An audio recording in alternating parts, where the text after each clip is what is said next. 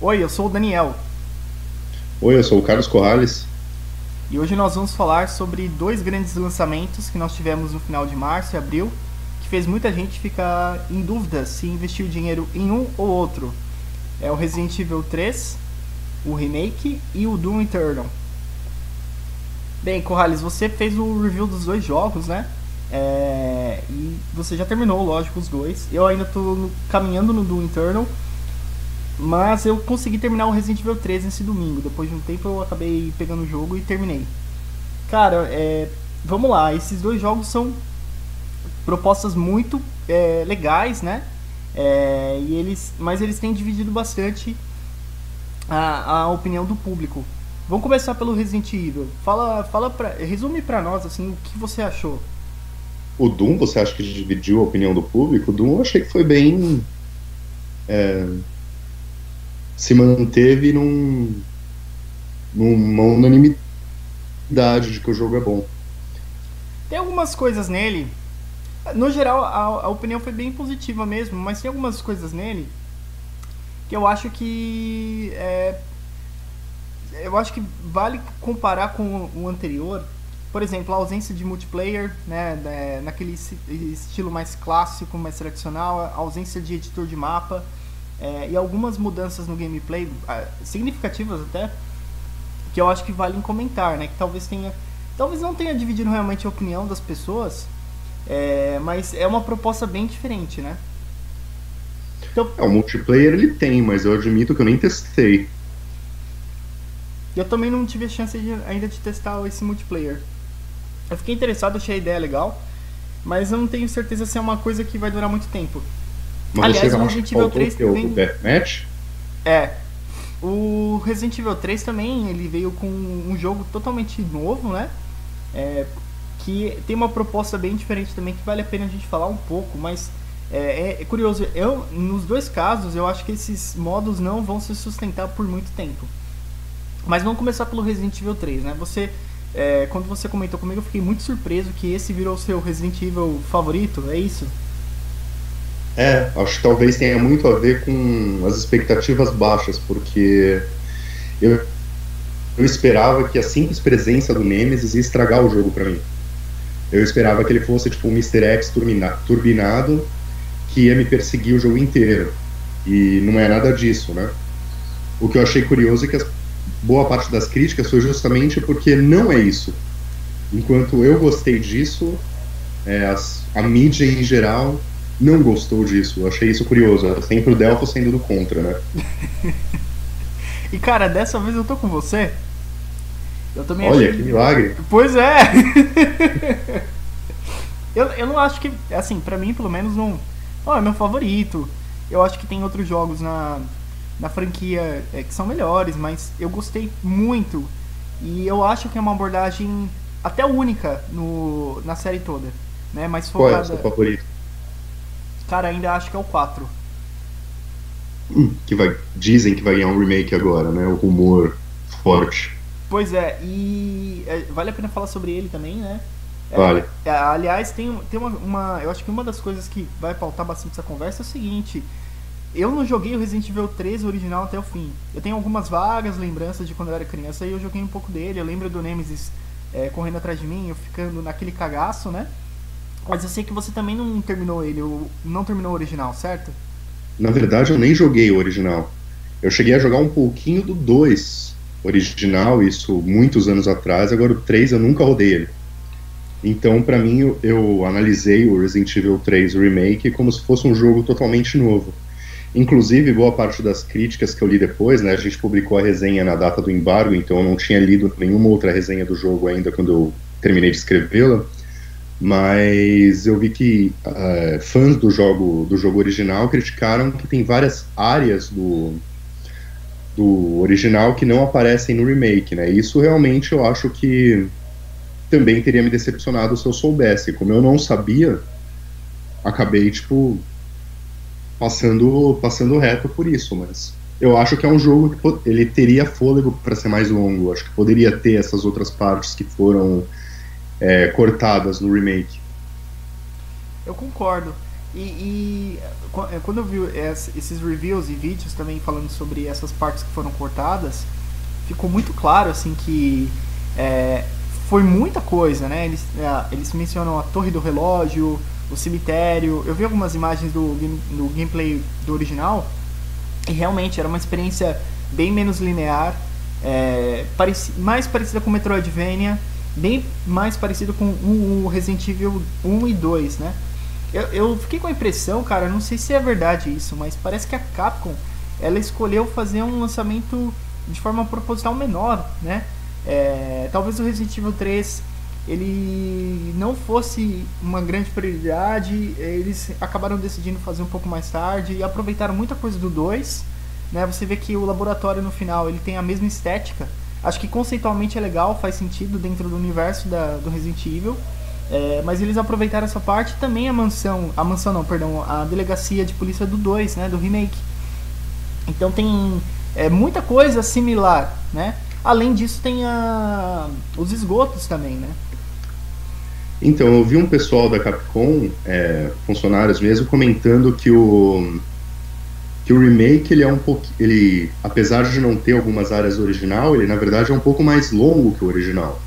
Aí eu entrei agora no no How Long to Beat, o remake está com uma duração de 6 horas para a história, enquanto o original está com 6 horas e meia. Em compensação, a, a duração do pré-completionista no remake tá com 18 horas, enquanto no, original tá com 11. É, mas então ele acho... que tá mais ou menos o mesmo tamanho mesmo.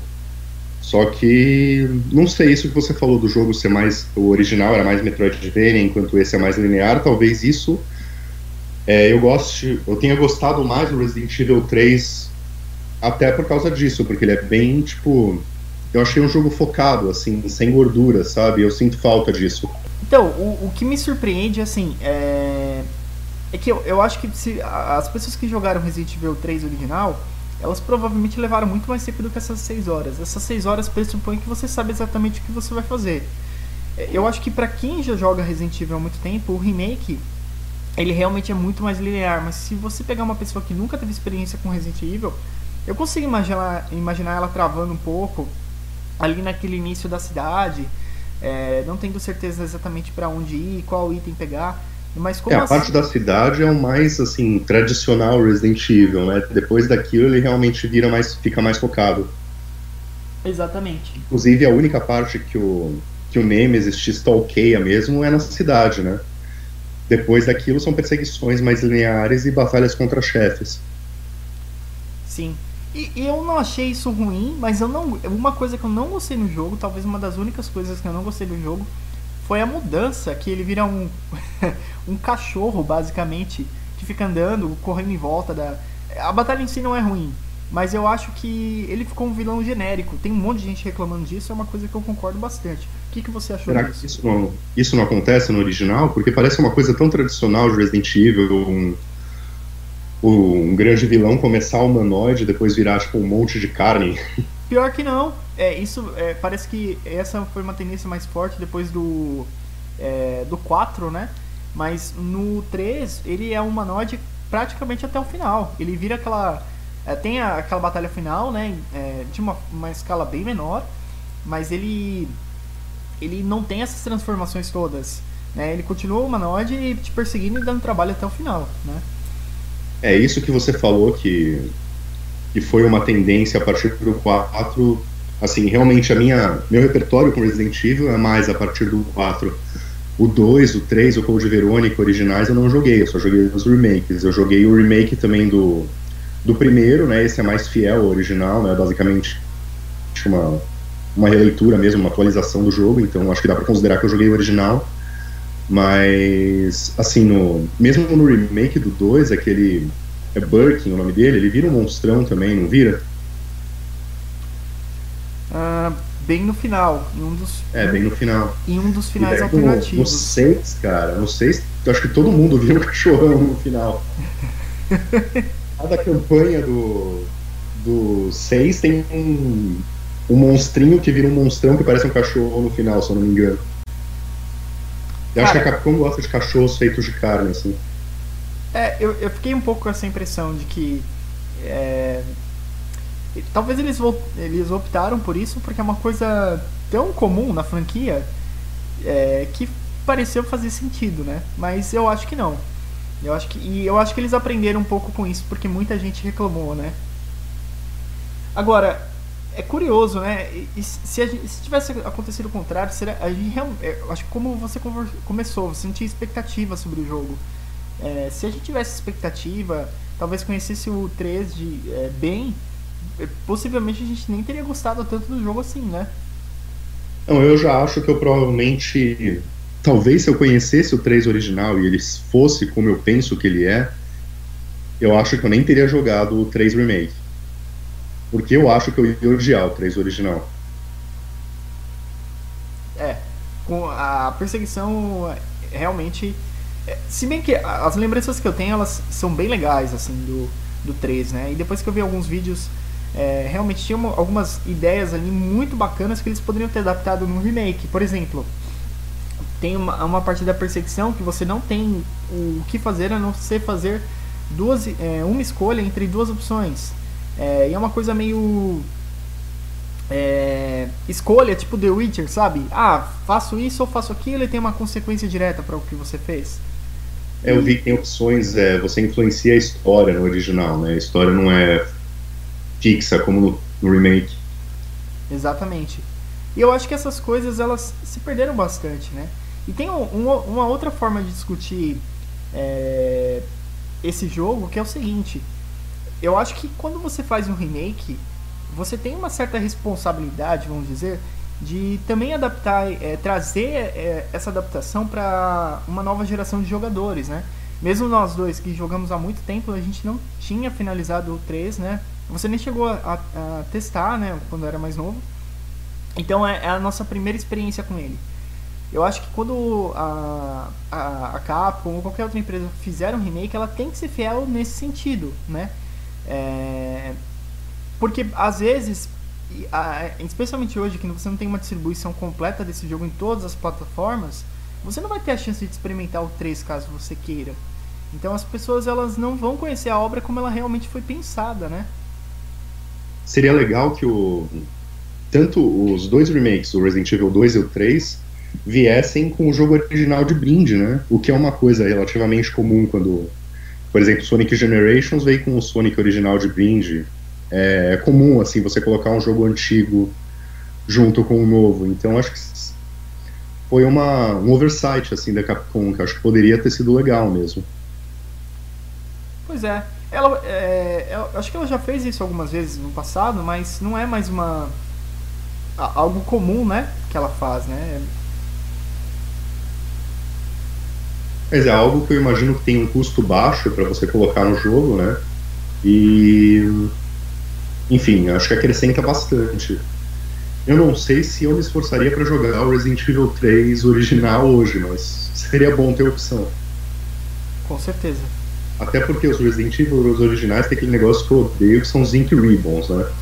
Nossa. Você tem que pagar para salvar. Isso para mim, tipo, mesmo jogando o, o remake do 1, que eu considero um bom jogo, mas isso, sei lá, tira boa parte do prazer de jogar para mim. Você tem que administrar saves e salvar menos do que você gostaria. Cara, eu realmente acho isso péssimo é, e eu acho que eles resolveram muito bem para o público que gosta mais dessa abordagem. É, você tem recompensas. Você tem recompensas para para jogar salvando menos vezes. Você não precisa limitar o, todos os jogadores. Né? Então eu acho que eles, eles acertaram nisso. No próprio, nesse mesmo, o 3, você tem a opção de completar com menos de 5 vezes, 5 é, saves em acho que duas horas e você ganha um rank S e um monte de é, recompensas. Então quem gosta muito da experiência e gosta dessa pegada um pouco mais é, old school, vai jogar e, e vai conseguir é, ter aquela experiência, mas não, não, é obrigatório. E nos originais isso é muito ruim. Então, eu, eu realmente... acho que é sempre legal você dar opções, assim, é uma coisa que a gente discorda no caso do Dark Souls, por exemplo, que a gente fez aquele debate ano passado, mas eu acho que opções para o jogador é sempre bom, porque videogames são lazer, então não devem, tipo, ser uma obrigação ou algo que você, tipo, suporta, tem que ser algo que você usufrui. E no caso do, dos Incredibles, outra coisa que a Capcom mesmo fez, se não me engano foi no Resident Evil 7, você pode ativar os Ink Ribbons no, nas opções. Você pode jogar tendo que pagar para salvar, ou você pode jogar com saves livres. O que, tipo, me parece que tecnicamente é uma, sei lá, uma linha de código, uma coisa super simples de se fazer, e você agrada todo mundo. Sim, é verdade. Agora, mas voltando a, a, essa discussão do Resident Evil 3 que não agrada todo mundo, né? Dividiu bem o pessoal. É, eu achei muito interessante como eles. Como esse Resident Evil 3 parece às vezes um Tomb Raider. Você notou isso? Com as sequências de ação, que você tem que sair pulando, é, fugindo no Nemesis, correndo em linha reta. É, eu não pensei em Tomb Raider, cara. Na verdade, na abertura dele, na, na primeira perseguição do Nemesis, me lembrou bastante Uncharted, o que me, me fez até pensar que, tipo, seria legal ver a Capcom fazendo um jogo, assim, mais focado, tipo Uncharted, menos assim, mais cinemático e menos gameplay, mas que eu acho que a Capcom nunca fez isso, né? Eles sempre foram bem focados em gameplay, mais, mais do que na experiência. E eu gostei da abertura do Resident Evil, achei bem impressionante, mas depois disso acho que não sei, eu colocaria ele como como eu falei na minha resenha, mais como um, um degrau entre o Resident Evil 2 e o Resident Evil 4 mesmo. Ele ainda é mais terror do que o 4, mas é bem mais ação do que o 2. Eu não acho que ele chega a ficar tão, tão cinemático quanto um Tomb Raider ou um Uncharted. Não, não fica. Mas é pra. É uma coisa tão estranha, né? É, eu acho que a única coisa mais similar que a gente teve são aqueles Quick Time Events nos outros jogos, no 4, no 5 e no 6, né? É, mas nesse caso você tem algumas coisas meio. É, scriptadas, né? Você segue reto, desviando da bazuca do Nemesis, por exemplo, e e depois também tem aquela parte que você tem que sair correndo com a, o prédio pegando fogo. Eu acho que é até antes, né? O contrário. Essa parte do prédio pegando fogo, fogo é antes. Então, é no final da cidade, né? O prédio pegando fogo. Exatamente. Então essas sequências, elas, é, apesar de não serem super produzidas igual um Tomb Raider, elas passam a mesma sensação, né? de você estar tá correndo, você tem alguma coisa que é, você tem que evitar, enfim.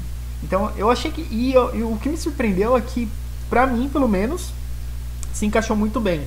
E foi um, é, uma experiência bem legal. É, eu nunca achei que o jogo ficava tedioso. É, eu achei que isso, isso, esse tipo de perseguição, assim como você está descrevendo, é, foi parte do que me fez gostar mais do Resident Evil 3 do que eu achei que gostaria porque perseguições assim eu acho muito legais. Agora, perseguições com o Mr. X no Resident Evil 2 já me enchem o saco. Tipo, você tem que resolver um puzzle com o cara atrás de você e você tem que ficar andando em um quadrado assim para escapar dele, sabe? Você vai usando os itens. Pois é. Que isso só acontece no Resident Evil 3 no começo, né? Na parte da cidade. Tem uma parte, inclusive, literalmente, que você tem que ficar andando em volta a um quadrado enquanto você abre uma, um tubo de ventilação, lembra disso? Tubo de ventilação que ela chuta, né? É. O tio chuta. Antes dela pegar um metrô lá de ir pro, pro esgoto, onde ela encontra aqueles tubarões. Não, mas aquela parte eu não precisei fazer isso. Eu explodi a. Tem, tem um barril do lado, eu explodi o Nemesis ali. Ele ficou sim, sim. estunado e deu tempo de eu conseguir é, abrir a ventilação. Uh, mas é a única parte do jogo, tipo, o Resident Evil 2 tem isso o tempo todo, esse tipo de desafio. Enquanto no Resident Evil 3 eu acho que é só essa parte, então não chegou a encher o saco. No Resident Evil 2, assim, toda vez que o Mr. X aparecia, eu falava, putz, de novo, sabe? Tipo, não me animava nem um pouco. Inclusive, é, em outros jogos, tipo no Dead Space, a minha, minha resenha criticava fortemente as pessoas, os, os inimigos que eram imortais, assim, que ficavam te perseguindo, né? Isso é algo que eu nunca gostei no gênero. E então, para mim foi muito bom no Resident Evil 3 que a Capcom não seguiu esse caminho, que era exatamente o que eu achei que ia ser a principal pegada do jogo que estava me deixando desanimado para ele. É, eu, eu tenho uma, uma opinião assim. É, eu fico meio dividido sobre essa situação, porque é, eu acho legal quando você tem a condição de revidar é, e você, você consegue pelo menos paralisar o inimigo por um tempo. E, e quando especialmente quando isso não dura o jogo inteiro, porque aí eu acho que fica muito cansativo. O Alien Isolation, por exemplo, é um jogo que eu detesto por conta disso. Você, o Alien invencível, você, ok, você tem algumas coisas que você pode fazer para para impedir que ele te ataque imediatamente, mas é muito difícil de executar. E e é o jogo inteiro, né? É, as caçadas, elas não acabam. Na verdade, não. O Alien Isolation tem algumas fases específicas que o Alien aparece, mas na maioria ele não aparece. Cara, então. Bem, eu nunca terminei o Alien, mas assim, a, a, eu, eu joguei o, um bom tempo até, e a maior parte do, do tempo que eu joguei, ele ficava atrás de você. E eu não conseguia progredir por conta disso. Eu, achava, eu achei o jogo bem difícil. É, e a, as opções que você tem bem limitadas. Eu não tenho essa impressão do Resident Evil 7 e nem do 2 Remake. Eu acho que você consegue fazer algumas coisas com a família Baker e com o Mr. X é, para impedir que ele fique te enchendo o saco. Eu acho que tem bastante opção. E ele é lento, né? Se ele fosse igual o Nemesis, seria impossível realmente você conseguir despistar o, o inimigo, né? É, o Resident Evil 7 tem perseguições, mas ele. Eu gostei dele também, da forma que ele fez. A, é basicamente aquele começo, né? Com o. Com o Jack, é o Jack, é o nome do pai da família? Acho que sim, Jack Baker, né? É isso. É, eu acho que é basicamente a parte dele, né? Que, que você tá, tipo, tentando abrir a casa, resolver os puzzles e ele fica atrás de você, né? Depois disso, os outros membros, quando você tá se deparando com eles, eles não ficam te perseguindo, né? Uh, não, não diretamente, né? A, a esposa dele ela fica procurando, mexendo na casa. Então você tem que se livrar dela, você tem que despistá-la, mas ela não está exatamente atrás de você. Eu acho que é isso. É, mas, enfim, eu acho que é, pra gente passar para a discussão do Resident Evil 4, né? É, e fechar também para falar do Doom, eu acho que o ponto é, é que talvez a conclusão seja o Resident Evil 3 é um excelente jogo, mas o Resident Evil 2 é um remake melhor né, uma proposta mais amarrada, mais carinhosa com os jogadores é, antigos do, da franquia. E eu gostaria que ele tivesse essas, esses conteúdos que ele não teve. É, quanto aos conteúdos eu concordo. É, quanto a tipo qual é mais carinhoso com os fãs antigos, eu diria que não tenho um repertório para dizer. Agora, simplesmente como um jogo, qual me agradou mais? Eu gostei muito mais do 3 do que do 2. O 2, além do Mr. X, esse negócio das duas campanhas que são quase iguais, me parece tipo uma perda de tempo, sabe? Eu acho muito mais interessante é, a forma que o Resident Evil 3 organizou isso, que tipo, tem a hora que você joga com o Carlos, tem a hora que você joga com a Jill, e que cada um tem o seu cenário, suas habilidades. É, eles não se repetem, tipo. No 2, basicamente, você está jogando o mesmo jogo com dois personagens diferentes e com uma ou outra diferença no gameplay, nos puzzles, que não justificam jogar de novo, eu achei. É, eu concordo com você, eu acho que esse Resident Evil 2, o único defeito que é bem significativo é realmente essa segunda campanha. Independente se seja a segunda campanha com o mesmo personagem, no modo mais difícil, porque eles só reconfiguram o cenário e eu acho que perde um pouco de sentido da, da apresentação, da, da, da construção narrativa, assim, a chegada do Mr. X é bem diferente, né? Ele dá um soco numa câmera e já está atrás de você. E, mas é de novo uma coisa que nos originais era melhor. Né? No original, você tinha duas campanhas totalmente diferentes, né? Eu acho que até no primeiro Resident Evil era assim também. Enquanto um personagem fazia uma coisa, o outro fazia outra, e eles realmente cruzavam os caminhos. É... No primeiro Resident Evil você tem a opção de jogar com, com a Jill ou com o Chris, é, mas eu não diria que são duas campanhas totalmente diferentes. É, tem uma diferença, tipo, a Jill tem mais espaço no inventário e tem um, um trocinho para abrir fechaduras, por exemplo, e o, aí tem, se eu não me engano, tem um chefe que a Jill encontra e o Chris não, ou o contrário.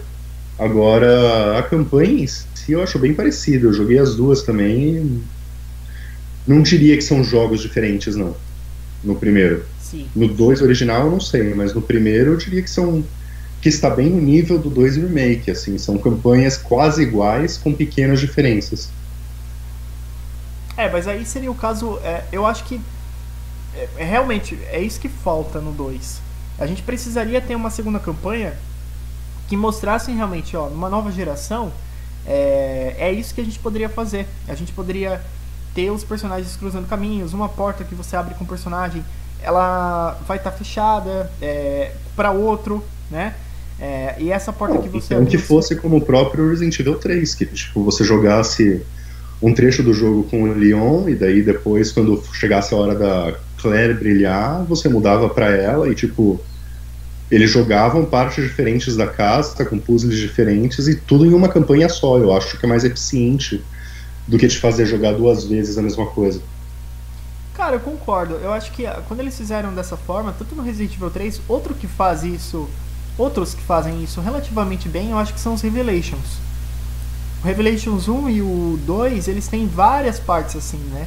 O 2, inclusive, você, eu achei sensacional, porque você volta pra... Você joga com os personagens em dois momentos distintos, com uma diferença de tempo de seis meses. E é bem bacana, você, você vê muita diferença no que aconteceu no cenário e com os inimigos. É, o 2 eu, eu joguei ele há muito tempo, mas eu me lembro de que, que ele tinha. Você passava pelas mesmas fases várias vezes, né? Tipo, você jogava com um personagem, e daí é isso que você está falando, seis meses depois você jogava pelo mesmo cenário com outro personagem, né? Isso. É assim, né? Isso, é com a Claire e com o Barry. É. Isso eu também não acho legal, você passar pela mesma fase várias vezes. Você acha legal? Eu não acho legal. Ah, tá é algo que está me incomodando, por exemplo, no Nioh, que eu estou jogando agora. Você repete muito, às vezes, as fases e isso enche o saco, eu acho que é perda de tempo. Eu gosto quando é, tem um motivo bom para fazer isso. Né? Eu não sou contra backtracking, por exemplo. Eu, eu acho que assim, se o cenário é uma coisa viva, por exemplo, a mansão do primeiro Resident Evil, ou até a própria delegacia, quantas vezes você não passa ali na, é, naque, naquela entrada, né? É, você não sabe se você toda vez que você volta para lá, você tá com medo se o aquele seu colega, esqueci o nome dele, o personagem que tá ferido logo no começo do Resident Evil 2.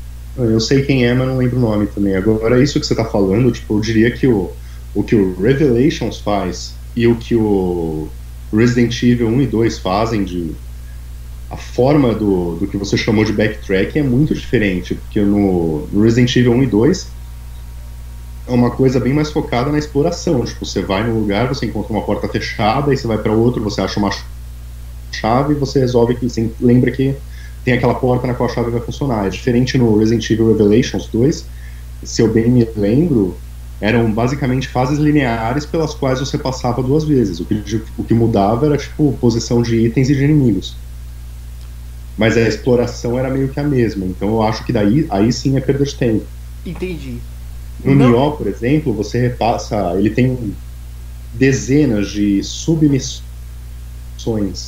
Que é, tipo, as missões principais, são sempre numa fase, num cenário novo, e daí as submissões você tem que entrar nas mesmas fases. A diferença é que, tipo, além dos, da posição dos inimigos, você começa a fase em um ponto diferente de quando você passou antes, e você termina a fase em outro ponto diferente do que você passou antes. Mas de qualquer jeito é a mesma fase, é o mesmo cenário, sabe?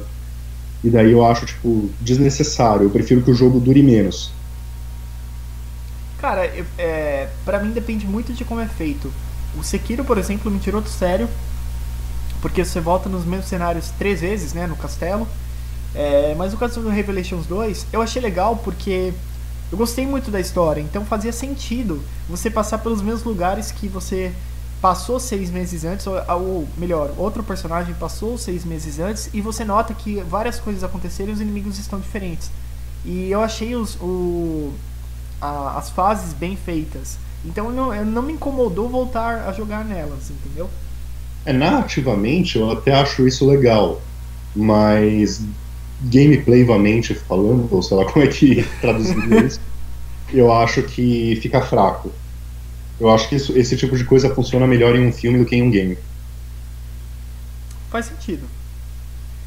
É, Cara, então, é, pra fechar e a gente ir pro Doom, o, o remake do 4, você tem alguma expectativa? Aliás, qual a sua opinião sobre esse jogo? Eu acho que eu nunca te perguntei do Resident Evil 4.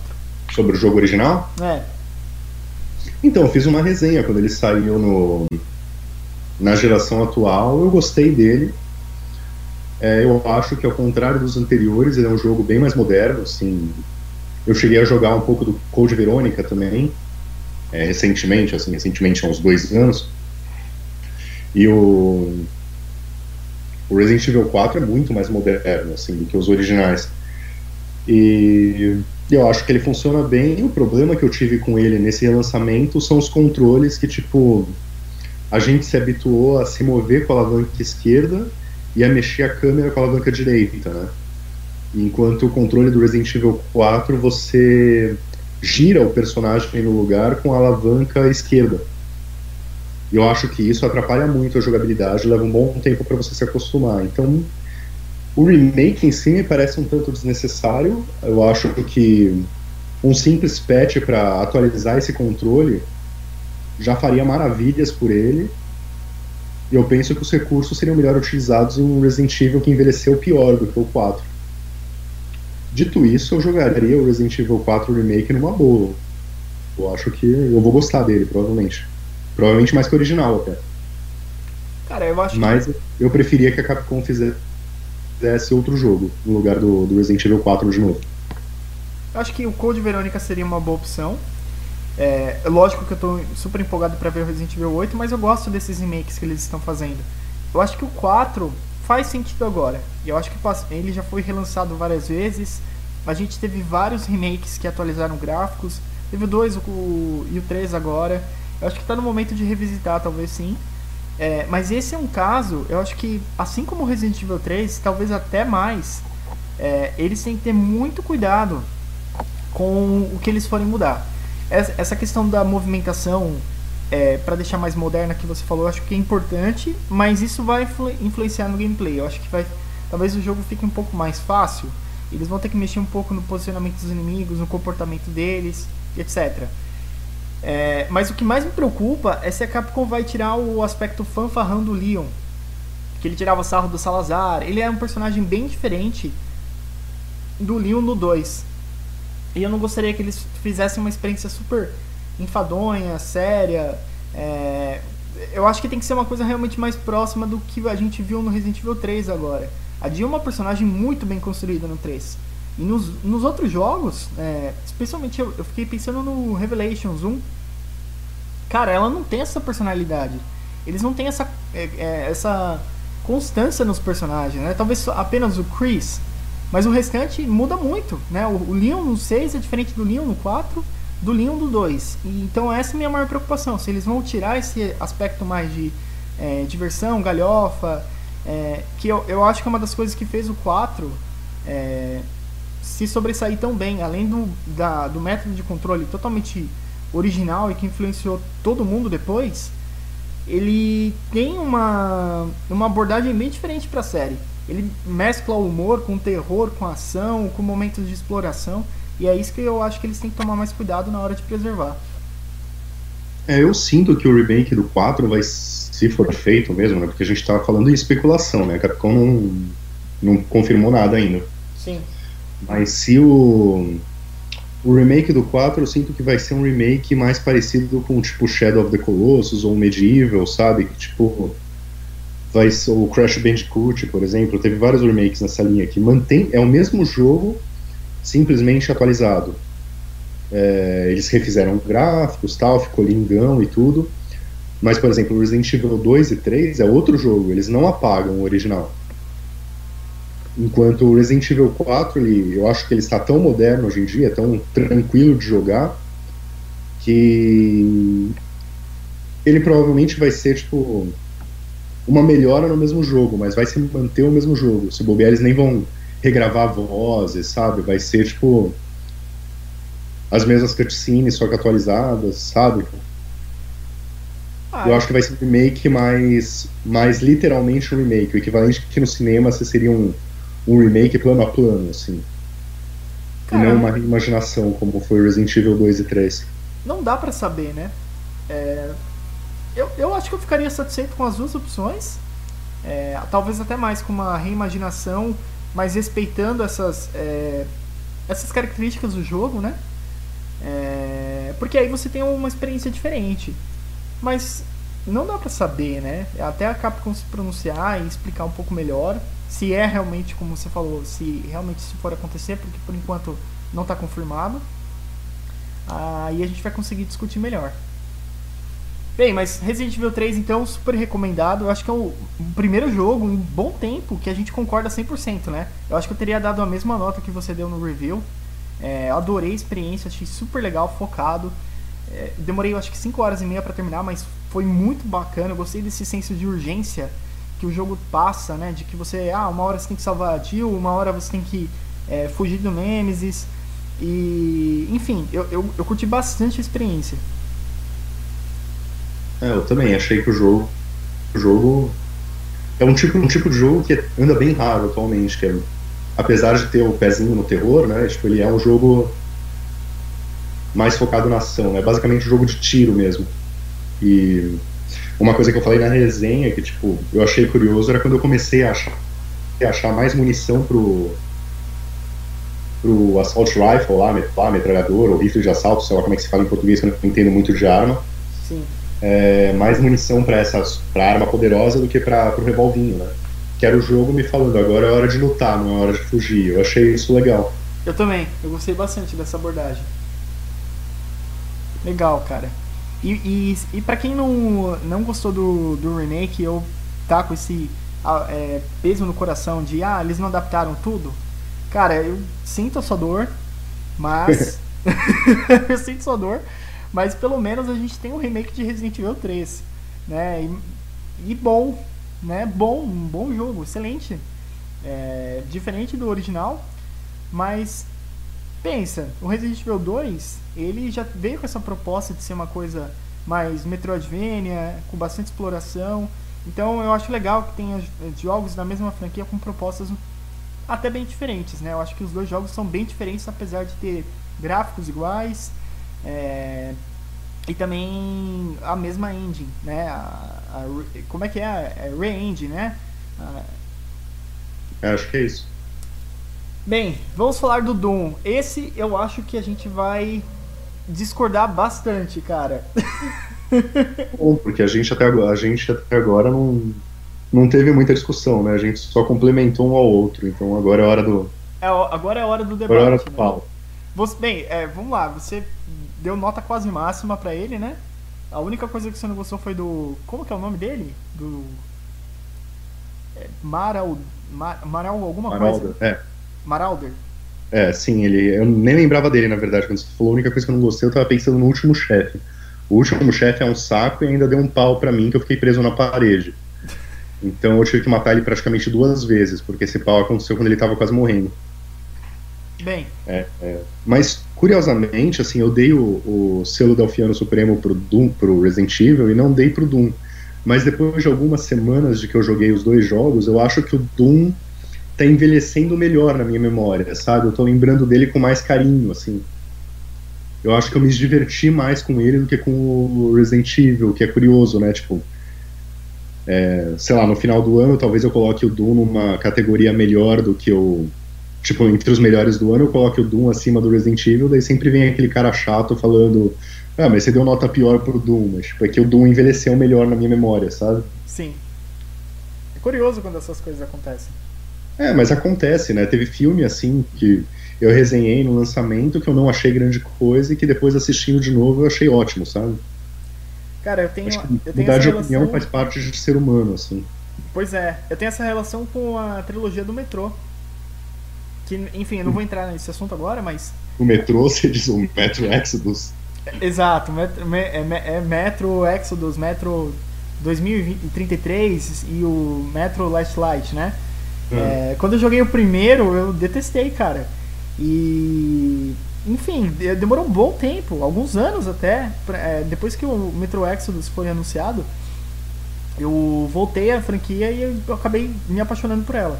Então eu acho isso é, normal, você né? Você estava esperando que fosse um ramo no esgoto, né? E não é essa a proposta. Exatamente. é, é, mais ou menos o que aconteceu com Resident Evil, né? Eu tava esperando o Resident Evil 3. Eu achei que fosse ser, tipo, o tipo de Resident Evil que eu odeio, e como ele não foi aquilo, eu acabei me surpreendendo e me divertindo muito mais. Então, assim, quando você foi sabendo o que era pro Metro, você se divertiu mais do que quando você estava esperando um Rambo no esgoto e você se deparou com um jogo que é quase de terror, né? Pois é, e aí para puxar pro Doom, eu acho que tem tudo a ver com expectativa versus realidade. É sempre isso. Então, eu esperava que o Doom atual, eu não terminei ainda, né? Eu cheguei na terceira fase, é, inclusive eu tô gostando mais do jogo agora, mas eu esperava que fosse uma experiência bem semelhante ao do Doom de 2016, é, que sim, teria um monte de coisa nova, armas, mecânicas, mas que não mudasse tanto o gameplay. E eles são muito diferentes. Se você pegar o e jogar um atrás do outro, eu fiz isso como experiência porque eu comecei a jogar eu, eu parei para pensar, cara, não, não pode ser, é, tá muito diferente do que eu lembrava. E realmente, os jogos são muito diferentes. É, você é... o Eternal, e daí você jogou o primeiro, e depois você voltou pro Eternal, é isso? Isso, eu, é, na verdade eu terminei o, o Doom original, é, aliás, o Doom reboot da franquia, né, em 2016, para mim foi um dos melhores jogos do ano, acho que foi o que eu mais gostei junto com Inside Dark Souls 3, é, e aí eu tava super empolgado pra esse Doom Eternal, comecei a jogar, e cara, não tava descendo, eu, eu não estava gostando do jogo, aí eu falei, meu, vou testar o Doom original, de 2016 para saber se eles são muito diferentes. E eles são. Eu acho que ah, é uma coisa que as resenhas talvez não estejam falando tanto. Mas o que eles mudaram no Doom Eternal faz a experiência ficar muito diferente. Eu acho que, primeira coisa, é um jogo muito mais intenso, com muito mais inimigos atacando você. É... E mas o principal é essa, essa questão de você perder munição rápido, ir pro mano a mano e os inimigos terem pontos fracos. Eu acho que naquele caos é muito mais difícil você conseguir mirar, por exemplo, na, na metralhadorinha do inimigo lá, que é uma aranha com cérebro, sabe? Sei. Então, é, isso no começo foi bem difícil de engolir, agora eu tô me acostumando um pouco melhor. É, então, eu você... acho, tipo, o, eu fiz a mesma, quase a mesma coisa que você na semana anterior ao lançamento do Doom Eternal. Eu joguei o de 2016 de novo e eu falei isso na resenha, eu não curti ele tanto quanto eu me lembrava. É, eu acho que ele tem uma coisa que eu acho muito pentelha, que é basicamente uma sequência de arenas. E isso não me agrada. Eu prefiro, eu acho que fases com mais esquema de fase, sabe, tem mais um level design elaborado, como o do Eternal, é mais legal.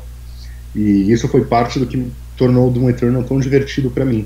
Agora, isso que você está falando, ele, o Doom Eternal, eu acho que ele causa uma primeira impressão é, um tanto negativa que não que ela ela é apagada por uma segunda impressão quando você de fato aprende a jogar, sabe? Eu, cara, quando aparecia aquelas areninhas é, que você falou, eu ficava com medo, cara. Eu falava, vai me matar, sabe? Mas daí no final do, no final do jogo ele é quase um fodder, assim, tipo, você, você já aprendeu a lidar com ela. Ela não te assusta mais, sabe? Porque ele é um jogo que tem um combate muito criativo, ele é muito bem pensado, é, ele é muito redondinho, e isso faz com que se você não jogar do jeito que ele foi planejado para jogar, ele se torna muito punitivo, que é o começo do jogo. É, eu diminuí a dificuldade logo nas primeiras fases. E ainda assim estava achando difícil. Em compensação, no final do jogo, estava jogando numa boa. Porque você precisa aprender a administrar munição, a ver quando você vai para Glory Kill, a ver quando você vai serrar alguém. E eu acho que isso acaba dando o gosto do jogo. Você vê o quanto o combate foi pensado para que ele fosse um jogo diferente, intenso e divertido. E é algo que não passa no começo, enquanto você tá aprendendo. Aprender nunca é legal, né, cara? tipo, é legal você saber. Você aprender é um saco. E acho que isso é por aí no, no Doom Eternal. O, as fases em que você tá aprendendo o combate não são tão legais quanto depois que você já tá, tipo, no free flow da coisa toda, entendeu? Cara, faz muito sentido o que você tá falando e eu acho que é provável que vai acontecer comigo, porque Ontem mesmo eu peguei um pouco para jogar. É, eu comecei a me acostumar melhor, saber como agir com cada inimigo. Eu tô jogando no Ultra Violento, que é a mesma dificuldade que eu joguei no Doom original. Vixe, outro violento é acima do normal ainda, né? É, é bem difícil. É bem É, difícil. eu, eu já comecei no Hurt Me Plenty, e daí eu mudei pro I'm Too Young to Die. Sim. Eu gosto do desafio, mas. Acho é, que você tá sendo muito. Você tá com bolas muito elaboradas aí. primeira jogada. Não, cara, eu joguei o Doom no- em 2016 no Ultra Violento eu achei, é, sim, morri bastante, mas eu achei ok a dificuldade. Legal, entendeu? É, eu gostava do desafio, não é que eu jogava super bem, mas é, eu gostava da dificuldade. E nesse, cara, é um tipo de coisa que eu quase falei, meu, eu acho que eu não vou conseguir. Muito difícil. E eu, eu como você sabe, eu não gosto de mudar a dificuldade. Uma vez que eu escolhi uma, eu costumo ir até o final. Eu procuro escolher a dificuldade que eu acho que mais tem a ver com o que os desenvolvedores pensaram pro jogo. É, eu acho Mas no que caso seria o frequente, né? O Doom, que é a dificuldade padrão. sim e não. Eu acho que esse jogo, ele é tanto o Doom original de 2016 como esse, ele eu, eu acho que eles ficam melhores se, com um combate mais intenso mesmo. É que o Doom Eter- Eternal realmente me surpreendeu nesse sentido.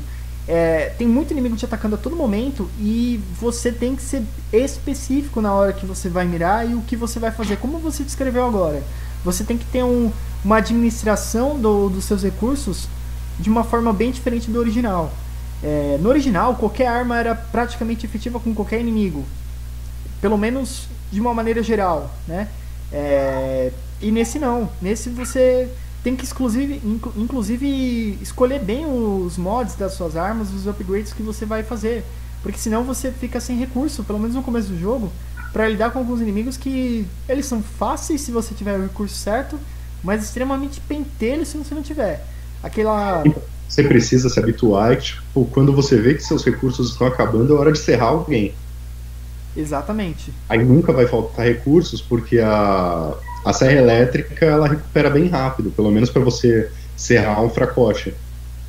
Sim. É, no primeiro era legal você, você usar a serra para serrar tipo, os grandões, né? É, que era para você não precisar gastar toda a munição que você precisava nos grandões. Nesse daí você tem que usar a serra para serrar os fracotes e pegar munição para matar os grandões. Exatamente, muda muita coisa. Muda muita coisa. Agora, é, eu, eu gosto que eles sejam experiências diferentes. Eu acho bacana quando a, a empresa, a Bethesda, ela se dedicou realmente a, a tentar entregar algo novo, né? É, no caso foi a, a id Software, né? Sim, que- sim. É, a desenvolvedora em si A foi, é a id é. Software, mas a publicadora é a Bethesda. Mas com certeza é, é um tipo de jogo que eles controlam a dedo ali, né? Eles acompanham, eles inclusive adiaram o lançamento, né? É, Pra sair da pandemia, né? Não, não, não foi por causa da pandemia, eles, eles tinham programado para novembro do ano passado, sair não é? época da pandemia, para pegar as pessoas em, em casa. Ah, entendi, faz sentido. É, agora, eu acho que alguns dos méritos do jogo, do- dos dois jogos, né? Eu, eu acho que.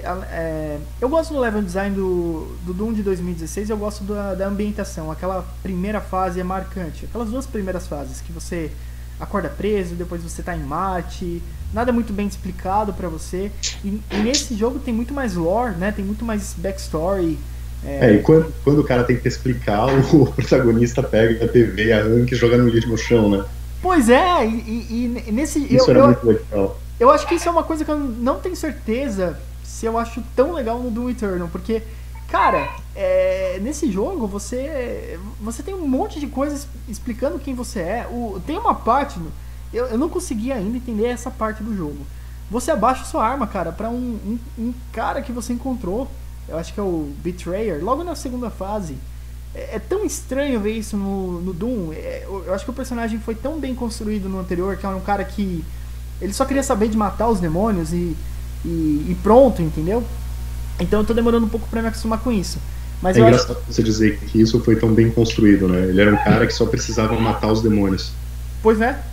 Mas é verdade, porque se, se eles colocassem qualquer história, cutscene, ou se eles não demonstrassem é, logo no começo do jogo que o cara é um brutamontes que não tá afim de nada, ele não quer saber de explicação, ele só quer pegar uma arma e sair dali, se- é, eles teriam destruído o personagem, né? O personagem Então, é- pra- porque o Doom Eternal, apesar dele ser muito mais focado na, na origem do, do Ungai, eu acho que, tipo, é a única vez que eu vi um personagem mudo que eu achei legal, sabe? Porque ele não. Ele é. Eu, eu senti que apesar dele não fazer literalmente isso, de, tipo, alguém tá falando com ele, ele arrancar o comunicador e jogar no chão, é, ele. Não sei, faz sentido ele ser mudo. Tipo, alguém fala pra ele, ó, tem um demônio lá, ele é perigoso. O cara simplesmente vira, pega a arma e vai lá matar o demônio, sabe? Ele não fala, ah, meu Deus, o que a gente vai fazer, sabe? Não fica fazendo planos, ele vai e pronto. É um cara que executa, né? É, ele, ele, até fala, acho que duas ou três frases no jogo inteiro. Você não chegou nisso ainda, que as duas ou três frases vêm na mesma, na mesma cutscene. Mas, sei lá, ele, isso mostra que ele, ele não é mudo, mas ele não precisa falar, sabe? Tipo, ele é gente que faz. Bem, eu preciso terminar o jogo para ter uma opinião mais certa sobre isso, assim, mais é, embasada sobre isso, mas eu gosto, é, por enquanto eu gosto mais da abordagem do Doom de 2016. Isso dele pegar o comunicador, destruir, é, ele acordar deitado, vem zumbi, ele já esmaga a cabeça do bicho, eu achei sensacional. É, mas agora outra, duas coisas que ambos os jogos têm que eu acho que o Doom Eternal até amplificou um pouco mais e eu acho que funciona bem é que as fases do Doom são bem longas, né? É... Pois, né? Tanto do Doom quanto do Doom Eternal. Exato. Mas elas, é, além de serem fases bem elaboradas, com história acontecendo no final, o Doom Eternal até exagera um pouco, tem uns monstros gigantescos andando no fundo, né? Na primeira missão. Tem alguns gigantes na segunda também. É... Você tem uma história sendo contada pela campanha, mas ao mesmo tempo ele tem uma sensibilidade meio arcade, com vários desafios para você cumprir durante a fase. Então eu acho isso interessante, porque você, além de você ter uma história legal para acompanhar, é, ok, né? Não é uma história super elaborada, mas é, é legal como eles desenvolvem a, as coisas a cada fase, né? É, você tem esses pequenos desafios e, e inclusive, você gostou da, da, esqueci o nome, mas aquele super desafio de combate, você chegou a jogar um deles? Sei, os que você entra numa, numa arena e vem centenas de inimigos, né? Exatamente, cara, eu adorei aquilo, eu achei muito legal. É legal que a gente voltou, voltou a discordar. Eu acho que esse podcast tá muito pacífico, cara. acho que a gente precisa, tipo, estalar os dedos assim e sair na porrada. Então agora é a hora. é, é, esse. Isso, isso que você está destacando agora como coisas legais do, do Eternal são coisas que eu não gosto. Esses desafios de fase, que são coisas do tipo sei lá, use cinco glory kills diferentes no mesmo inimigo, sabe? Esse tipo de coisa que, que tem, todas, todas as fases tem três, se eu não me engano. Eu acho muito chato, cara, porque eu me sinto obrigado a fazer, porque isso te dá os upgrades que você vai precisar. Só que eu não quero jogar assim, eu quero jogar do jeito que me diverte mais, não tipo me preocupando em tipo quais glory kills eu já fiz naquele inimigo naquela fase, sabe? É, mas na medida que isso é uma coisa opcional e te ajuda a treinar para jogar então, melhor, né? Ah, mas exemplo, não é exatamente opcional, porque você quer os upgrades. Tá. Tipo, e. Eu também não acho que você fazer, tipo, pegar o mesmo inimigo na Glory Kill de trás, de frente, de cima, da direita e da esquerda é algo que te faz jogar melhor. Eu acho que isso é irrelevante, sabe? É meio que. É, eu acho que é o equivalente a tipo um troféu achievement mal feito. Hum, tá, entendi. Mas eu não estava mencionando esses específicos de você tem que fazer uma coisa muito é, específica, né? O, eu, eu, eu, falei sobre, eu acho que é Slayer Points, eu não lembro o nome. É um que você tem uma arena que vem centenas de inimigos apenas. É, eles são diferentes não, sim, dos outros. Esse, esse é outro tipo de desafio, né? Toda fase tem três desafios desse Isso. que eu falei. E acho que a maioria das fases tem uma, uma dessas arenas, né? Que você precisa pegar a chave perto da porta e daí você entra na porta, é isso, né? Esse mesmo, esse mesmo. Então, esses, é, no começo, eu achava eles muito difíceis, cara. A ponto de que, tipo, eu ficava tenso só com a possibilidade de ter um desses na fase, sabe? Sim. Aí depois, quando eu aprendi a jogar, quando eu aprendi a jogar, eles se tornaram mais administráveis, mas ainda assim eu não achava divertido. Isso de você que é um problema que eu tenho no Doom de 2016. Você chega na arena e você tem que ficar matando inimigo até o jogo falar chega, eu acho meio, meio chato, sabe? Eu acho legal você chegar no lugar, ter tipo, sei lá, tem 10 inimigos espalhados naquela arena e você mata todos e daí você continua, não fica vindo um monte, sabe? E o Doom Eternal, eu acho que ele deu uma boa uma boa freada nisso, porque no, no Doom de 2016 era só isso, todo, todo combate era isso. Nesse ele tem é, partes específicas de arena que são inclusive marcadas no mapa com uma, um desenho vermelho, você reparou? Reparei.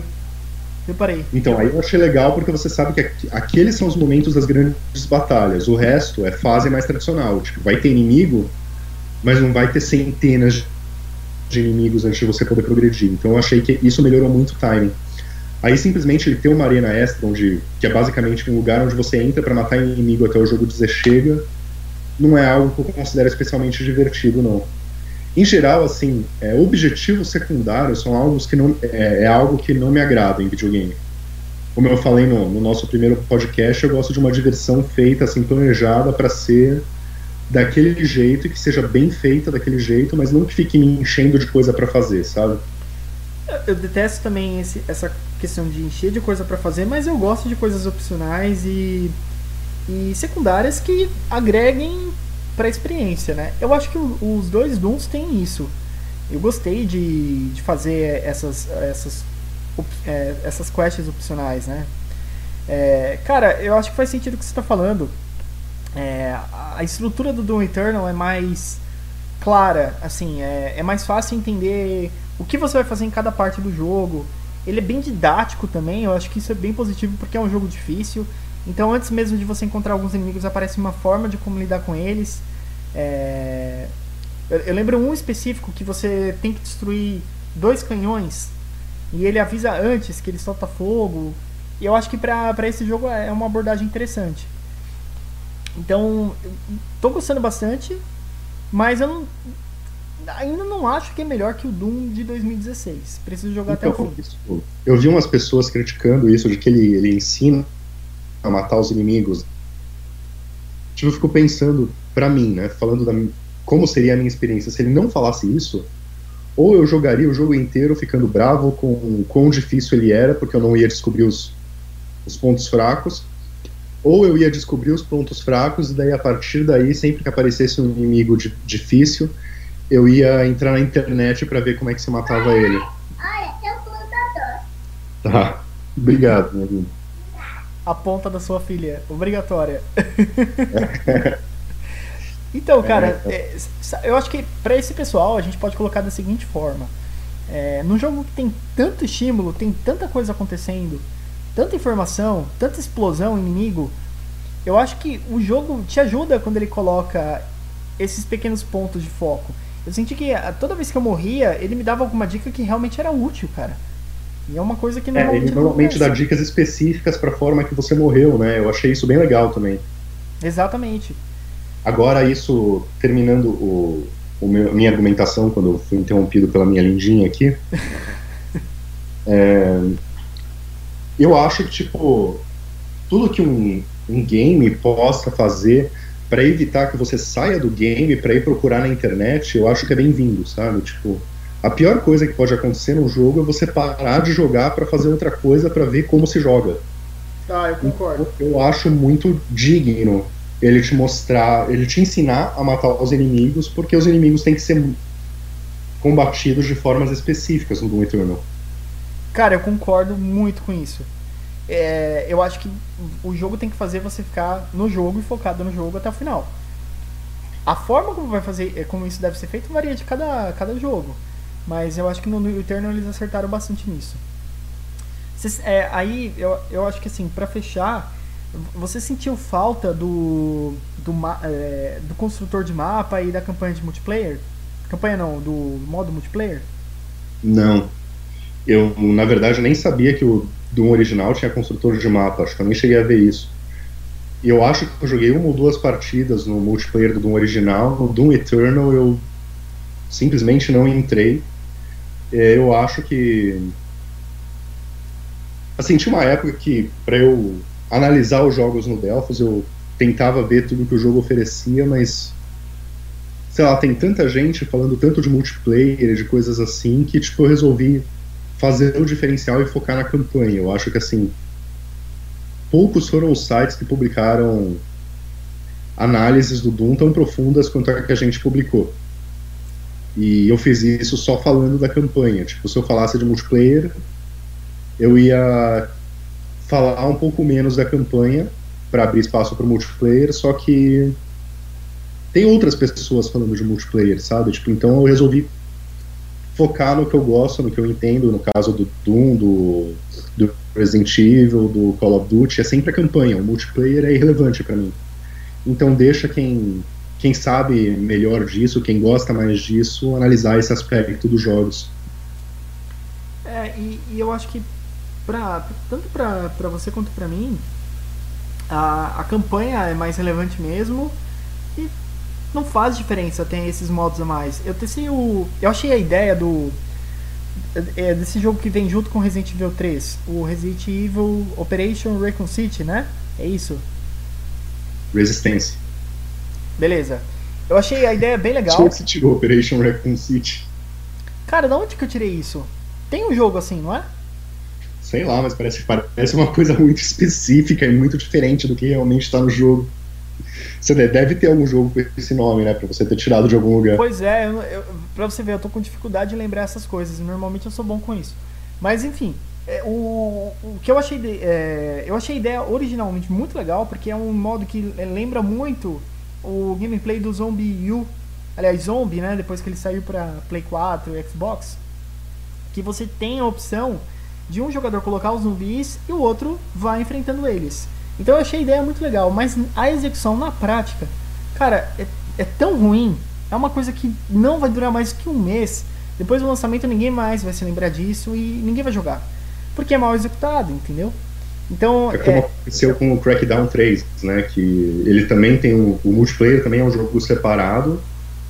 E dizem que tipo, ele morreu totalmente depois de algum tempo do lançamento. E olha que ele tá no Game Pass, né? Então qualquer um pode testar a hora que quiser.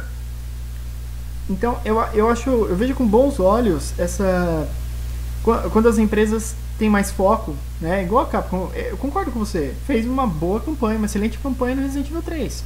Ponto. Não precisa ter muito mais, né? Até porque a maior, a maior parte das pessoas, o, o, grosso do público, vai jogar uma vez e pronto.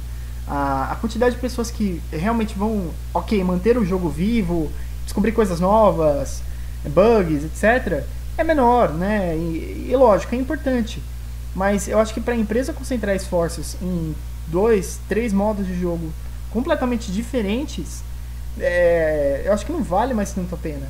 Eu acho que as empresas tem, é, podem se dar o, o, luxo, vamos dizer assim, de focar em uma campanha bem feita, cara. Obviamente, se eu fosse Activision hoje em dia, eu não faria um Call of Duty sem multiplayer. Mas eu também não faria um sem campanha, como o Black Ops 3. Exatamente. Agora, sim, é, tem jogos que são pensados só para multiplayer, né? Como o Bleeding Edge, que você resenhou recentemente, o Overwatch, que faz um tremendo sucesso, e tipo, tudo bem, sabe? Não são jogos que eu vou jogar muito, mas tem, tem o seu público e. É, e não cara, são jogos. O público é relevante e deve ser é, apaziguado, deve ser, tipo, atendido. Mas não, o problema, né, como a gente falou bastante no podcast anterior, é que tipo, não pode focar só em uma coisa, não pode focar em um tipo só de público, porque existe um monte de gente que quer coisas diferentes. É, mas esses, esses jogos que você citou, esses MOBAs, eles realmente não são jogos que precisam de campanha. Então acho que esse é o ponto. É, a gente vai precisar ter jogos que vão mais por esse caminho e jogos que podem sim focar só numa campanha e tá tudo bem. Eu acho que essas são, acho que são as duas grandes lições talvez do Doom Eternal e do Resident Evil 3.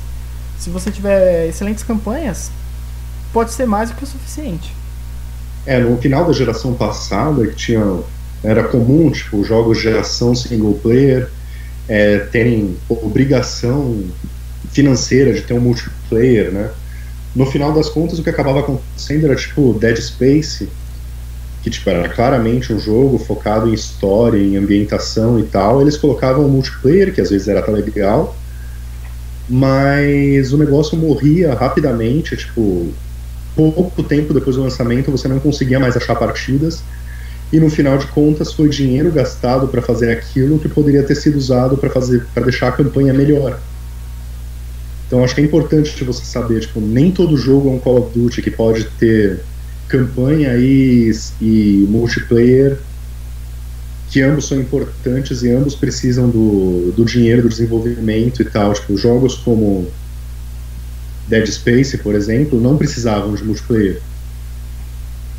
É, o Doom já é um caso que tipo, foi um, um dos primeiros jogos do estilo que teve multiplayer, né? No, lá no original, né, na época do PC. Então acho que muita gente, inclusive, esperava o Deathmatch, que foi algo tradicional do Doom, mas para mim Doom sempre foi campanha. Concordo. E talvez o Resident Evil Resistance, né? É, se ele não tivesse sido feito, eu não sei quanto, quanto, quanto de trabalho dele, quantos recursos ele a Capcom precisou colocar nesse jogo, mas se isso fosse usado no Resident Evil 3 campanha, talvez a gente pudesse ver mais áreas que não foram é, respeitadas, foram deixadas de fora e um público maior tivesse gostado dele e ele fosse um jogo com uma, um legado maior, né?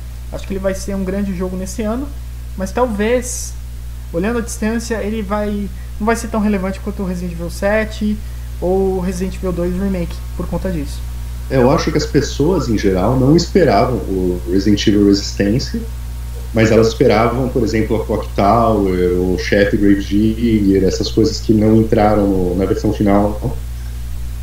Então, sim, acho que os recursos sendo usados para criar essas coisas teriam feito com que as, a pontuação do jogo em geral ficasse melhor.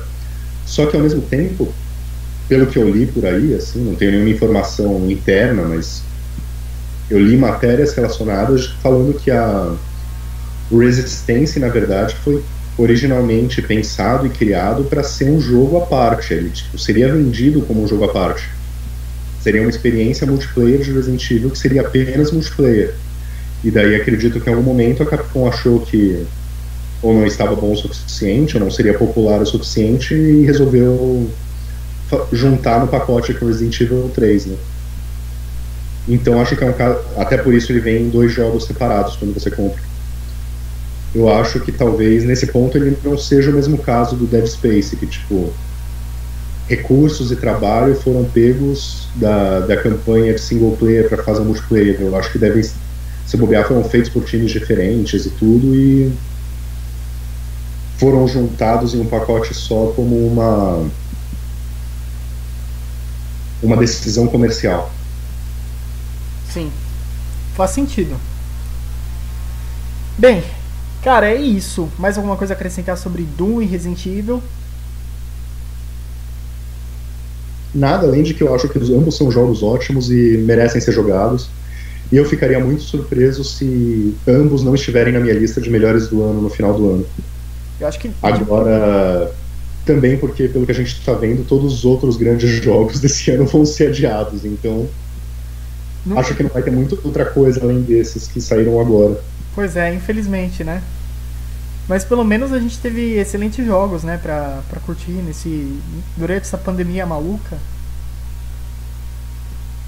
É, fazia tempo que tantos jogos que são o meu estilo de jogo não saíam em períodos pequenos, assim, em períodos curtos que eu entre o Doom e o Resident Evil passou o quê? Uma semana, duas semanas? Pois é. Foi bem próximo o lançamento dos dois, né? E esse mês de março e abril seriam piores se o Cyberpunk não tivesse sido adiado, porque agora acabou de sair o Final Fantasy VII Remake, né? Primeira parte, hum. certo? Certo. Então, imagina, né? Aí, não, cara, o pessoal não ia ter tempo mesmo para jogar nada. É, o Cyberpunk ele tá, tá marcado aí mais para frente no ano, né? Mas convenhamos que não, não parece muito, muito viável que ele saia. Vamos ver.